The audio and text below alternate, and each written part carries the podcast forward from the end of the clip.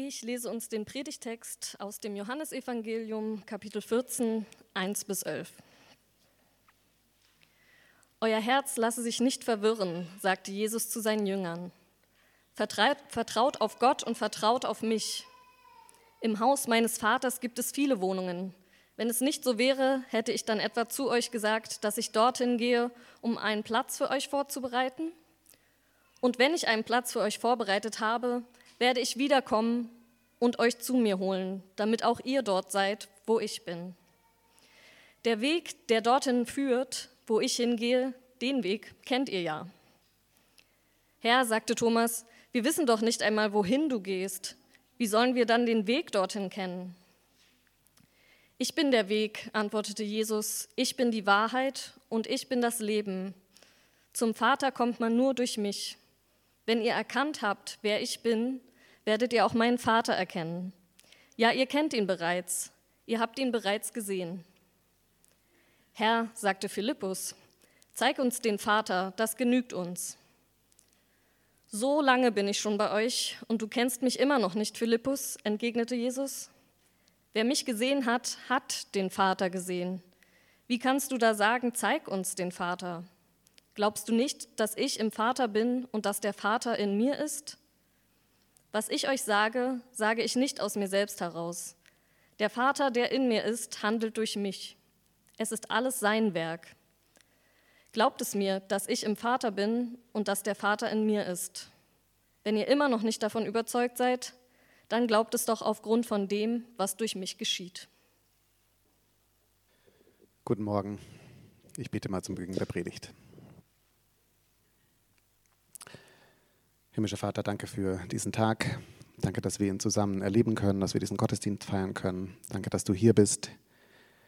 Danke, dass du siehst, wo unsere Gedanken sind, unser Herz ist, ähm, wie es uns geht, das, was wir bewusst wahrnehmen und das, was unbewusst ähm, in uns drin schlummert. Ich bitte dich, dass du durch diesen Text und meine Gedanken dazu auch tatsächlich auf dieser Ebene zu uns durchdringst. Amen. Wir machen heute weiter mit unserer Serie über die Ich Bin-Worte von Jesus und äh, kommen jetzt heute zum äh, vielleicht bekanntesten und bestimmt auch kontroversesten dieser Sätze. Äh, Vers 6 haben wir gerade gelesen, sagt Jesus, ich bin der Weg, die Wahrheit und das Leben. Und als ich mich diese Woche mit diesem Text beschäftigt habe, hatte ich ehrlich gesagt so den Eindruck, ich weiß gar nicht, wo ich anfangen soll. Ja, also das ist ja so vollgepackt, dieser ganze Abschnitt, allein diese drei Wörter.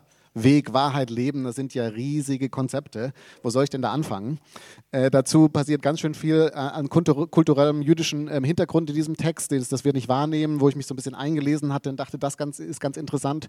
Und schließlich habe ich auch noch 10.000 Fragen eigentlich an diesen Text, also mir sehr viel unklar. Ich weiß gar nicht so ganz an einigen Stellen, wie der Flow des Textes funktioniert. Auch nach jedem Tag immer wieder aufs Neue lesen ist mir nicht so ganz klar, wie der Gedankengang letztendlich genau funktioniert. Ja.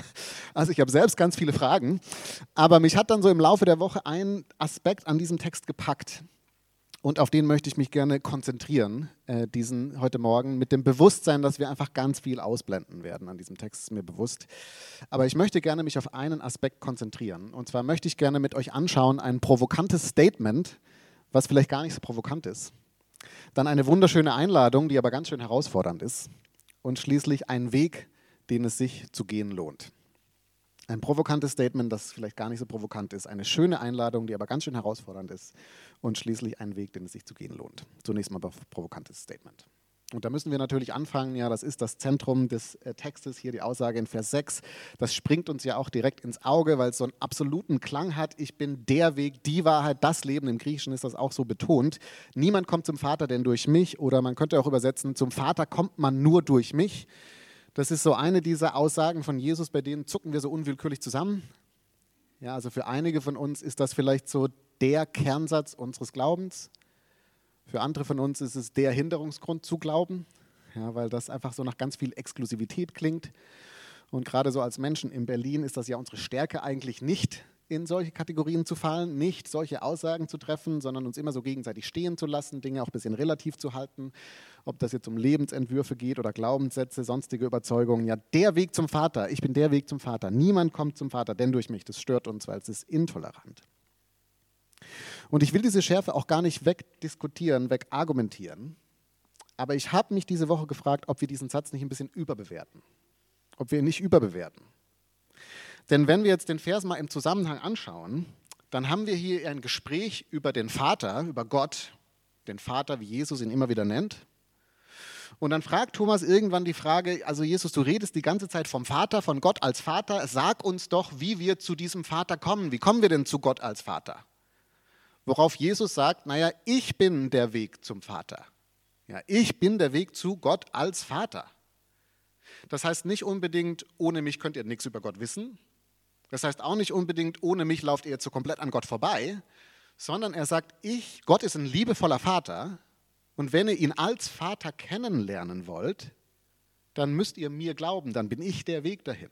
Ja, ich bin der Weg dahin, dass ihr Gott als liebevollen Vater entdecken könnt.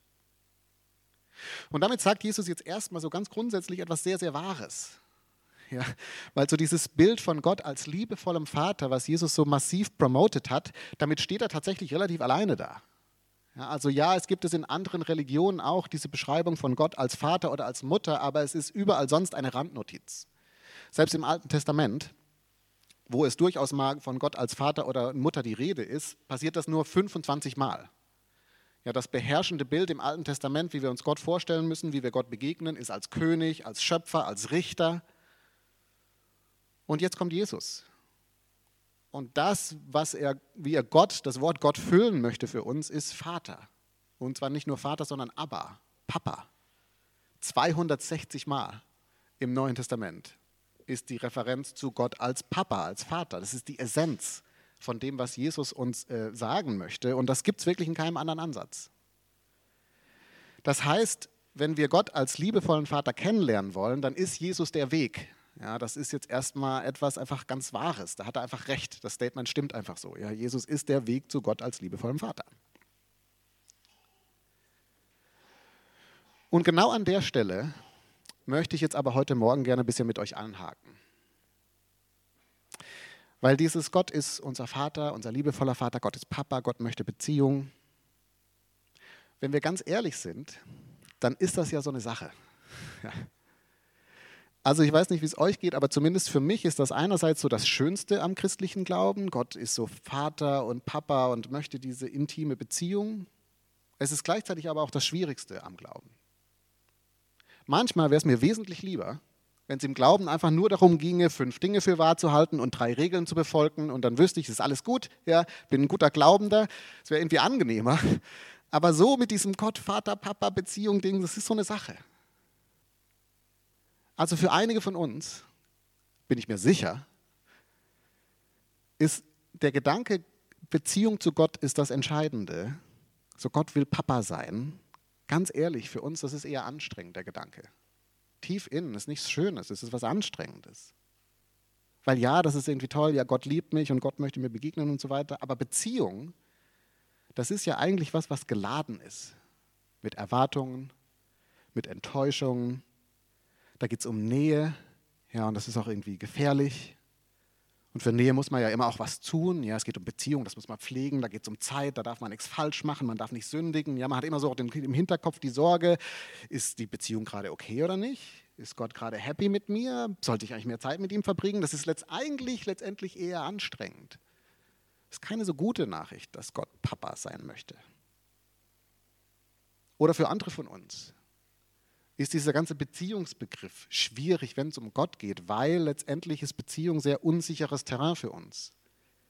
Wir fühlen uns wesentlich wohler, wenn man sagt, Gott ist irgendwie so ein Konzept, ja, und darüber können wir nachdenken, können wir philosophieren. Oder Gott hat so einfach konkrete Handlungsanweisungen für uns. Liebe deinen Nächsten finden wir super, weil dann wissen wir, was wir tun sollen. Ja, ist praktisch, konkret, kann ich umsetzen. Aber jetzt Papa, ja, also Beziehung, Gefühle, Nähe, das ist alles eher überfordernd. Das ist keine gute Nachricht, das ist eher schwierig, herausfordernd. Und dann wieder andere von uns. Letztendlich, wenn wir hören, dass Gott unser Vater sein möchte, dass er uns sich nähern möchte und wir uns ihm nähern sollen, können, wollen, dann haben wir Angst davor. Ganz ehrlich, ganz unten haben wir ein Stück Angst davor. Weil wir wissen ja eigentlich schon, was Gott über uns denkt. Letztendlich wissen wir, was Gott über uns denkt. Es klingt ja toll, dass Gott uns liebt, aber ich kenne mich ja. Und ich weiß, was er sieht, wenn er mich anschaut.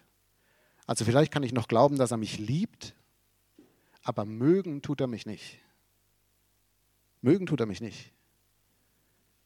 Und das heißt, Beziehung zu Gott heißt ja, ich muss immer mein Bestes selbst herausputzen. Ich muss möglichst viele kluge Sachen sagen im Gebet. Ich muss möglichst unterhaltsam sein, ja, weil sonst hat er ja keinen Bock mit mir abzuhängen. Ich meine, er liebt mich, okay, aber so, so Lust auf mich hat er ganz bestimmt keine. Das sind vielleicht so ein paar der Gefühle, die äh, im Raum stehen heute Morgen, wenn wir dem so nachgehen, dass Gott Vater ist. Und ich möchte dem ein bisschen genauer auf den Grund gehen heute Morgen, weil ich glaube, dass der Grund dafür, dass wir diese Gefühle haben, die kommen tatsächlich daher, worum es in diesem Text geht. Nämlich sie kommen von unserem Vater und unserer Mutter. Was für uns alle entscheidend prägend war im Blick auf das, wie wir Beziehung verstehen und leben, sind unsere Eltern. Von unseren Eltern haben wir gelernt, wie man Beziehung lebt. Wir haben von unseren Eltern gelernt, wie man Nähe herstellt. Ich habe von meinen Eltern gelernt, was ich tun muss, damit ich mich sicher fühlen kann in einer Beziehung, damit ich mich wohlfühlen kann, damit ich mich geliebt fühlen kann in, in meiner Beziehung. Und das heißt, Eltern sind erstmal die prägenden Menschen, wenn es um Beziehung geht. Und was wir da mitbekommen haben, das prägt uns einfach bis heute. Auch und gerade wenn wir jetzt noch so eine Vaterfigur irgendwo rumhängen haben, ja, in Gott, ja klar, das erste Muster, was hochkommt, ist das, was wir kennen von Vater und Mutter.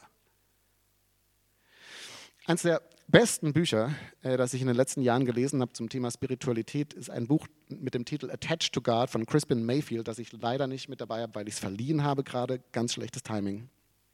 Aber der Autor ist Psychologe und arbeitet eben im Bereich äh, der Attachment Styles, heißt das äh, im Englischen, auf Deutsch würde man sagen, von Bezie Bezie Bindungsstile äh, erforscht und arbeitet in diesem Bereich. Und das Brillante in diesem Buch ist, dass er quasi so ein bisschen aufzeigt, welche verschiedenen Bindungsstile gibt es denn und dann aber auch der Frage nachgeht, wie wirkt sich das denn jetzt auf meine Beziehung zu Gott aus?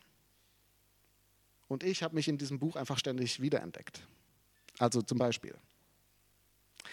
Eins der Bindungsstile, einer der Bindungsstile, die er in diesem Buch beschreibt, ist ein ängstlicher Bindungsstil. Ein ängstlicher Bindungsstil. Der entsteht im Wesentlichen, wenn Eltern im entscheidenden Moment immer wieder in entscheidenden Momenten emotional unverfügbar sind für ihr Kind. Anders gesagt, ein Kind, das manchmal erlebt, wenn ich die Eltern brauche, dann sind sie für mich da. Ja, und das so ganz toll erlebt, irgendwie ich schreie, es ist was Schlimmes, die Mama kommt und tröstet mich. Das Kind erlebt quasi, dass es Nähe gibt und weiß, wie es sich anfühlt, ist total toll. Und dann passiert aber häufig genug aus einem nicht ersichtlichen Grund für das Kind das Gegenteil. Es kommt in verzweifelte Momente, es braucht Nähe und die Eltern blockieren. Das Kind streckt sich aus nach Verbindung und wird weggeschoben. Aus vielleicht ganz unterschiedlichen Gründen, weil die Eltern vielleicht selbst in einer Krise stecken und einfach gar nicht können, weil sie vielleicht selbst emotional instabil sind und so weiter. Aber was das Kind intuitiv lernt in diesem Bindungsstil, ist, dass wenn ich einen Moment von Nähe habe, dann muss ich ihn festhalten. Jetzt habe ich ihn. Und jetzt halte ich ihn fest. Weil wer weiß, ob es ihn morgen noch gibt oder nicht. Wer weiß, was morgen passiert. Wenn ich morgen schreie, kommt Mama vielleicht nicht mehr. Ja, und das heißt, man hat so immer ein bisschen die Angst, wenn man eine Liebe gefunden hat, dass man sie wieder verlieren könnte. Man hat immer so dieses Auge drauf, ob die Stimmung gerade beim Gegenüber kippt. Und man kennt das gar nicht so, dass man so ganz tief innen drin weiß, diese Beziehung, die ich hier habe, die ist sicher. Die ist einfach sicher. Ja, ich kann immer kommen, egal in welchem Zustand, egal was gerade passiert, mein Gegenüber wird immer auch da sein und reagieren können. Es ist eine der äh, Bindungsstile.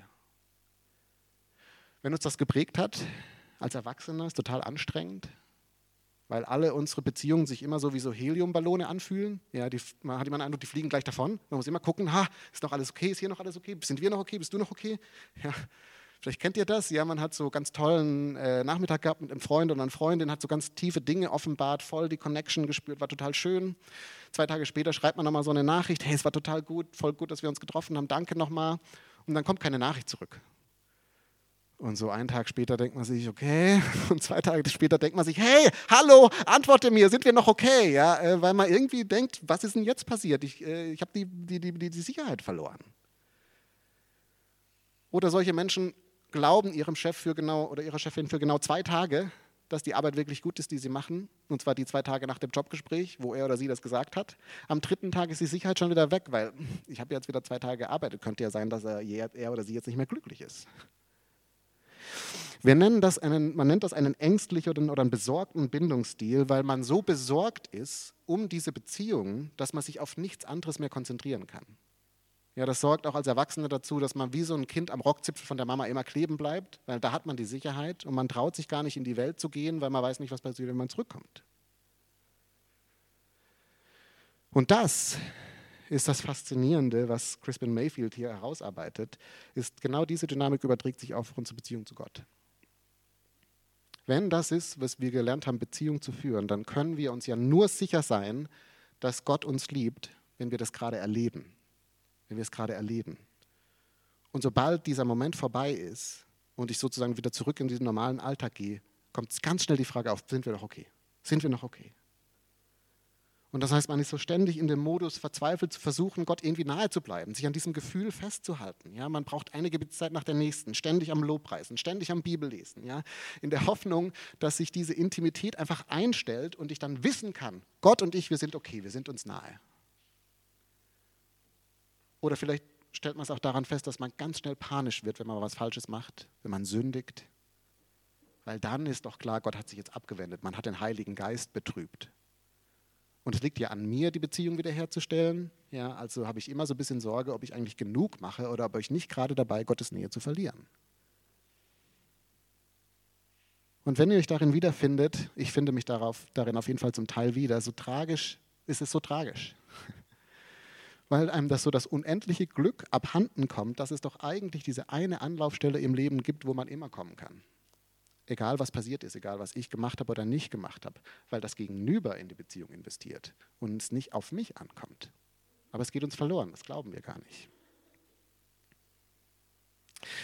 Oder dann so ein zweiter Bindungsstil, den er in diesem Buch beschreibt. Den Abschalten-Bindungsstil nennt er das.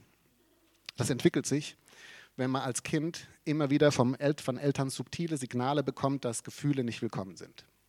Gefühle sind nicht willkommen.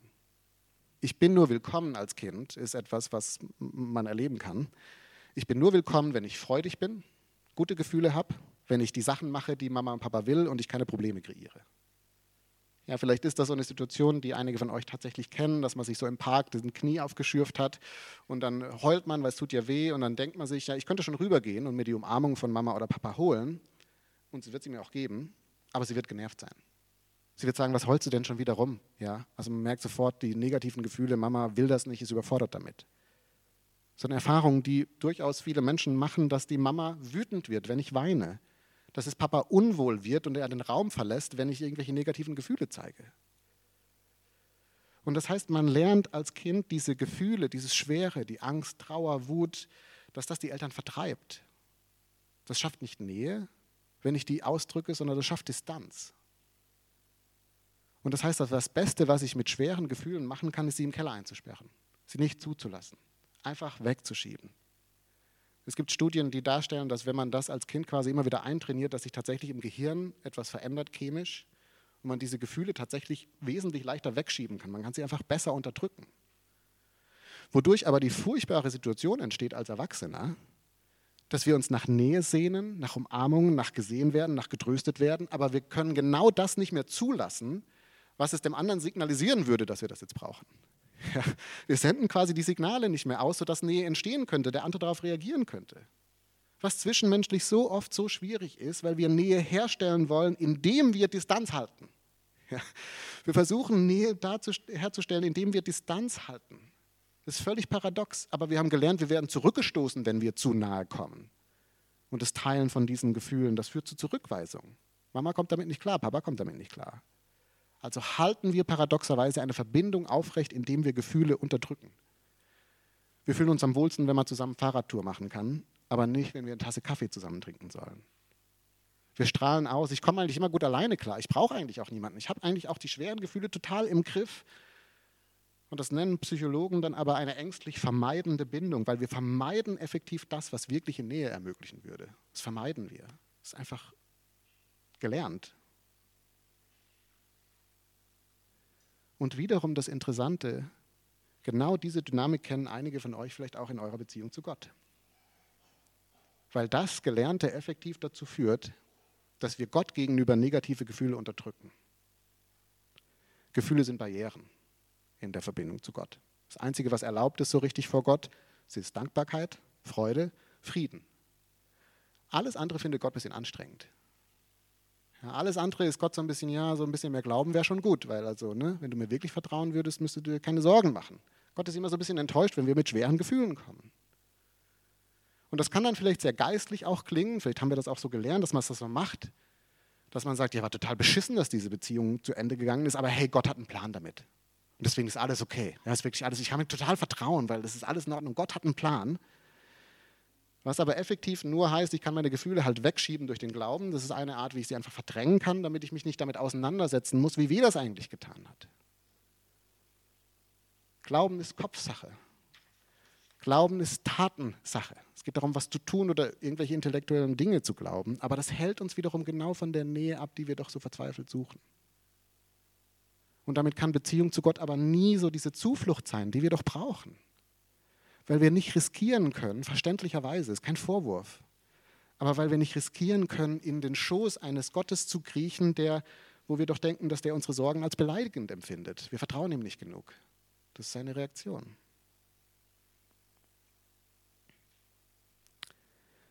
Und das bringt mich schließlich noch zu einem dritten Bindungstyp, den ich erwähnen möchte. Das ist die schamgefüllte Spiritualität, wie er das nennt. Das entsteht bei Kindern, die von Eltern vielleicht durchaus auch Liebe erlebt haben, aber vor allem Frust, auch Gewalt, die Traumata erlebt haben und die den Eindruck dadurch gewonnen haben, dass ihre Eltern sie nicht wollen, dass ihre Eltern nicht Nähe mit ihnen wollen. Und was das mit einem als Kind macht, ist, dass man natürlich anfängt zu glauben, etwas stimmt nicht mit mir. Da muss etwas ganz schlecht an mir sein. Ich verdiene Liebe nicht, ich verdiene Nähe offensichtlich nicht, weil meine Eltern wollen mir das nicht geben. Und dann versucht man sich zu ändern, ja, zu so einem Menschen zu werden, der jetzt die, der, der Liebe der Eltern würdig wird. Und wenn das aber nicht klappt, stellt sich eine andere Dynamik ein, nämlich dass wir uns selber dafür verachten und bestrafen, dafür, dass wir so liebensunwert sind. Und auch das wird dann zu so einer teuflischen Dynamik. Ja, als Kind fängt man an zu glauben, dass ich vielleicht Nähe bekomme, wenn ich meinen Eltern ständig auch sage, dass ich weiß, wie schlecht ich bin. Ja, wir bonden quasi darüber, dass wir beide finden, ich bin blöd. Ja? Und das ist eine furchtbare Dynamik, die dann aber oft bei Kindern entsteht. Im Fachjargon nennt man das eine desorganisierte Bindung, weil es eigentlich keinen klaren Weg mehr für mich gibt, wie ich emotionale Sicherheit bekommen kann. Wir wünschen uns Nähe, wir versuchen das auch zu signalisieren, aber dann holt uns immer wieder auch sofort die Scham ein. Ich bin ja eigentlich nicht liebenswürdig und dann verschließen wir uns wieder, wir stoßen Menschen wieder weg, weil wir so Angst haben, dass Leute sehen, wie wir wirklich sind. Und auch das ist mit Gott das gleiche Prinzip. Viel zu viele von uns leben leider nicht selbstverschuldet, sondern weil wir so geprägt wurden in einer Beziehung mit Gott, die eigentlich viel über Scham funktioniert. Mit diesem Glauben, dass ich eigentlich nicht gut genug bin, seine Liebe zu bekommen, aber hey, ist ja für mich gestorben und so, ne? ist ja schön dann und so, aber eigentlich bin ich nicht gut genug. Das ist erstmal das, das, das prägende Gefühl. Und das heißt, ich versuche, Gott nahe zu kommen und mich geliebt von Gott zu fühlen, indem ich mich selber ständig fertig mache. Indem ich selber ihm und mir sage, was für ein übler Sünder ich bin und ein kleines Würmchen. Es gibt auch genug Kirchenlieder, die das noch bedienen, wenn ihr es mal danach suchen wollt. Das ist ja der Wahnsinn, was wir teilweise da über uns selber singen. Ja, dieser christliche Gedanke von Sündhaftigkeit bedient das Narrativ nochmal. Wir haben das Gefühl, Gott würde lächeln, wenn wir uns da mal verändern würden. Das kriegen wir aber nicht hin. Also können wir im Innerhimmel ständig sagen, wie schlimm wir sind, wie schlecht wir sind, wie wir alle schon wieder alles falsch gemacht haben. Und die Beziehung zu Gott ist nur so eine Erinnerung daran, dass ich eigentlich nicht wirklich liebenswert bin. Schwere Kost. Zwei Kommentare ganz kurz dazu. Als erstes, falls ihr Eltern seid und euch gerade fragt, was ihr eurem Kind antut. ähm, er sagt in einem Podcast, den ich dazu gehört habe, ähm, erstens überhaupt schon mal gut, wenn man ansatzweise darüber da, da, sein will für sein Kind, schon mal sehr hilfreich. Zweitens, man muss es nur in 50 Prozent der Zeiten hinbekommen, wo es drauf ankommt, nur in 50 Prozent, damit überhaupt eine halbwegs äh, sichere Bindung, Bindungsstil beim Kind entsteht. Also alles ein bisschen runterfahren, auch wieder von der, vom, vom Druck her. Aber ich fand es für mich extrem hilfreich, weil ich mich darin gefunden habe im zwischenmenschlichen Bereich, aber auch in dem, warum Gott als Vater für mich äh, so eine Herausforderung ist manchmal. Und jetzt sagt Jesus, er ist der Weg zum Vater. Und das könnte man jetzt auch wieder in 10.000 Dinge äh, auswerten und aus, äh, ausloten. Aber ein, eins, was ich für mich dabei rausgezogen habe, ist, dass Jesus vielleicht tatsächlich ein Modell dafür ist, wie Beziehung zum Vater aussehen kann. dass er ein Weg zum liebenvollen Vater ist, einfach als Modell, wie diese Beziehung eigentlich aussehen kann. Also eins der Dinge für mich als ängstlichen Bindungsstiltypen ist die überraschende Erkenntnis, hat Jesus immer gebetet? War er immer mit dem Vater verbunden? War er immer im Rückzug? Nein. Ja, Jesus war ständig unterwegs, hat sieben Tage Hochzeitsparty gefeiert und war sich so richtig souverän bewusst, dass wann immer er sich zu Gott zurückwendet, dass ihm da ein liebevoller Vater entgegenkommt. Er erzählt die Geschichte vom verlorenen Sohn, der davonrennt. Und das Spannende an der Geschichte ist eigentlich nicht, nicht nur, dass der Vater ihn wieder annimmt, als er zurückkommt, sondern dass der Sohn, als er bei den Schweinen sitzt, sich sicher ist, dass er zu seinem Vater zurückkommen kann und da zumindest eine halbwegs offene, eine halbwegs offene Tür findet, egal was er verbrochen hat, er weiß, er kann zu diesem Vater zurückgehen. Das ist das Modell, was Jesus an die Hand gibt, uns an die Hand gibt. Und wenn wir uns das mal anschauen und uns fragen, das ist bei mir nicht so. Ich werde total nervös, wenn ich zwei Tage nicht gebetet habe, ob Gott noch okay ist mit mir. Warum ist das denn so? Welche Angst treibt mich denn so? Zu, welchem, zu welcher neuen Beziehung zu Gott lädt, äh, lädt, Gott, lädt Jesus mich denn ein? Oder dann der zweite Bereich, die Gefühle, die man nicht ausdrücken kann. In Gethsemane, als Jesus kurz vor seiner Kreuzigung steht, haben wir mit den rohsten Ausbruch der Gefühle, die man sich überhaupt vorstellen kann. Jesus hat pure Angst. Solche Angst, dass er Blut weint. Ja, so existenziell. Und er arbeitet das nicht durch und als er es sortiert hat, kommt er zum Vater, sondern das passiert genau, als er seinem Vater begegnet in dem Moment, wo er seinem Vater entgegenkommt, kommt alles aus ihm raus. Wie ein kleines Kind, das einfach kotzt, sobald Mama und Papa da sind, mit allem, wie es mir gerade geht. Ja, er schafft Nähe zum Vater, indem er diese Gefühle zulässt und ausspricht, nicht indem er sie überspielt oder mit so einem Glaubenssatz überspringt. Und auch das ist wieder so eine Einladung. Wie ist meine Beziehung zu Gott und wovor habe ich da Angst und wovon lädt, lädt Jesus mich ein, so darauf mal hinzugucken, da ein bisschen drüber nachzudenken. Und das Letzte, im letzten Bereich, wenn ihr euch da am ehesten gefunden habt, ist ja immer alles ein Spektrum, dann lasst es neu auf euch wirken, dass, Gott, dass Jesus uns beibringt, über Gott als Abba zu sprechen. Er ist der Papa. Er ist der Papa, der uns liebt, der uns mag. Herr Jesus ist ständig dabei, Kinder nach vorne zu holen und zu sagen, das sind unsere Vorbilder. Warum? Weil Kinder oft noch intuitiv einfach wissen, dass Papa und Mama sich freuen über sie. Ja, das ist einfach total schön. Man weiß das als Elternteil zutiefst, dass ein Kind nichts machen muss, um irgendwie meine Liebe zu gewinnen. Man, man freut sich einfach an denen. Man mag die einfach zutiefst. Ja, Papa. Zu Gott Papa sagen und so ein kleines bisschen anfangen, vielleicht da dem nachzuspüren, mag er mich vielleicht tatsächlich? Ist das vielleicht die gute Botschaft? Er mag mich, er mag mich. Wenn ihr möchtet, dann kann das Thema heute Morgen vielleicht so ein Startpunkt sein.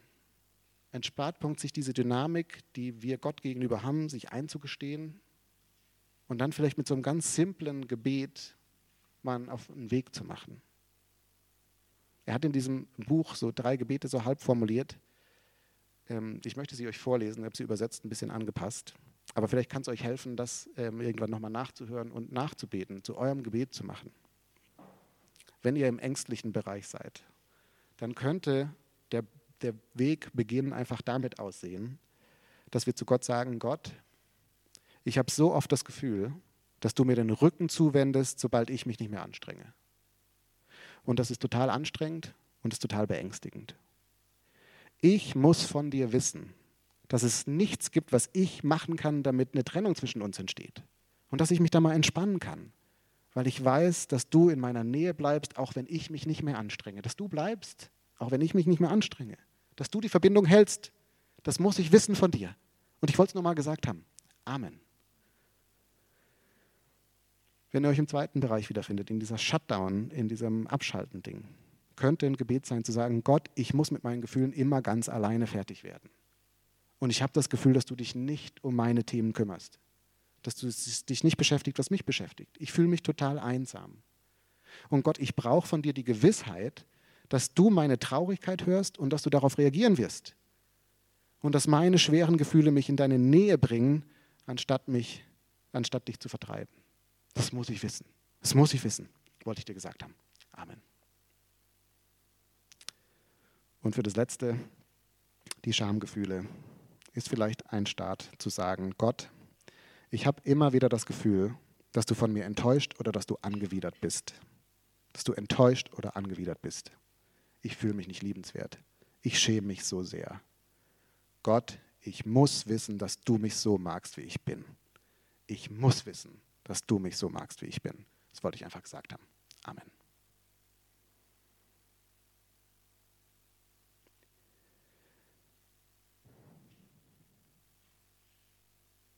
Ein kurzer letzter Gedanke. Crispin Mayfield hat in diesem Buch auch eine Übung, die ich ganz interessant fand, äh, die ich auch versucht habe mal zu machen. Und zwar hat er diese Übung, dass er sagt, wenn wir mal darüber nachdenken, dass Gott uns nahe sein möchte, dass wir Gott nahe sein könnten, wie fühlt sich das denn eigentlich an? Wie fühlt sich das an, wenn Gott jetzt tatsächlich mir nahe wäre? Fühle ich mich da wohl, fühle ich mich da unwohl? Was ist so das Gefühl, das da hochkommt? Und seine Idee war dann quasi mal ein Bild zu malen. Ein Bild zu malen, wenn Gott und ich in einem Raum wären zusammen, wie würde das denn aussehen? Also wie würde der Raum aussehen? Wie nahe oder fern würden wir auseinandersitzen? Wie sehe ich aus in diesem Moment? Wie sieht Gott aus in diesem Moment? Einfach mal so ein Bild malen, mal gucken, was so rauskommt dabei, um mal so unter die theologischen Überzeugungen drunter zu kommen und zu merken, wie geht es eigentlich meinem Herz tatsächlich? Was glaubt mein Herz tatsächlich? Und ich fand das eine total spannende Übung. Und in diesem Zusammenhang aber dann total interessant, dass Jesus ja auch ein Bild zeichnet für die Beziehung zum Vater zu dem, wie es ist, irgendwie beim Vater zu sein. Und zwar das Bild, was er hier in den ersten Versen entfaltet, ist das Bild von einem Zuhause. Ein Zuhause. Und Zuhause ist jetzt natürlich mehr als ein Wohnort. Zuhause ist eine Zugehörigkeit. Ein richtiges Zuhause ist der Ort, wo ich hingehöre, wo ich ich selbst sein kann, wo ich mich fallen lassen kann. Und das Bild, was da so bei mir aufsteigt, ist das Bild von einem Raum, wo das Feuer im Kamin schon brennt, und das Abendessen ist fertig, man riecht die Spätzle und man kommt so rein und man weiß, ich werde erwartet. Und dann stehen alle Menschen auf, um mich zu begrüßen, weil sie sich so freuen, dass ich da bin und dann setze ich mich auf meinen, auf meinen Stuhl, auf meinen Stuhl. Und dann schaue ich mich um und es stimmt alles. Die Farben stimmen, der Geruch stimmt. Hier will ich sein, nirgendwo sonst. Alle Leute, die wichtig sind, die sind alle da. Es ist alles so, wie es sein sollte. Das ist zu Hause, wo ich mich wirklich fallen lassen kann und so das Herz sich entfalten kann. Das ist das Bild, was Jesus gebraucht für die Beziehung zum Vater. Für das, was Gott eigentlich für uns sein möchte. Das ist das Versprechen. Das ist ein Versprechen. Und egal wie weit ihr euch davon wegfühlt, es ist eine Einladung, sich auf den Weg zu machen, das zu entdecken und dahin rein zu wachsen, sozusagen. Es ist ein langer Weg, ich bin total auf diesem Weg, aber es ist die Einladung Gottes, das zu entdecken. Amen.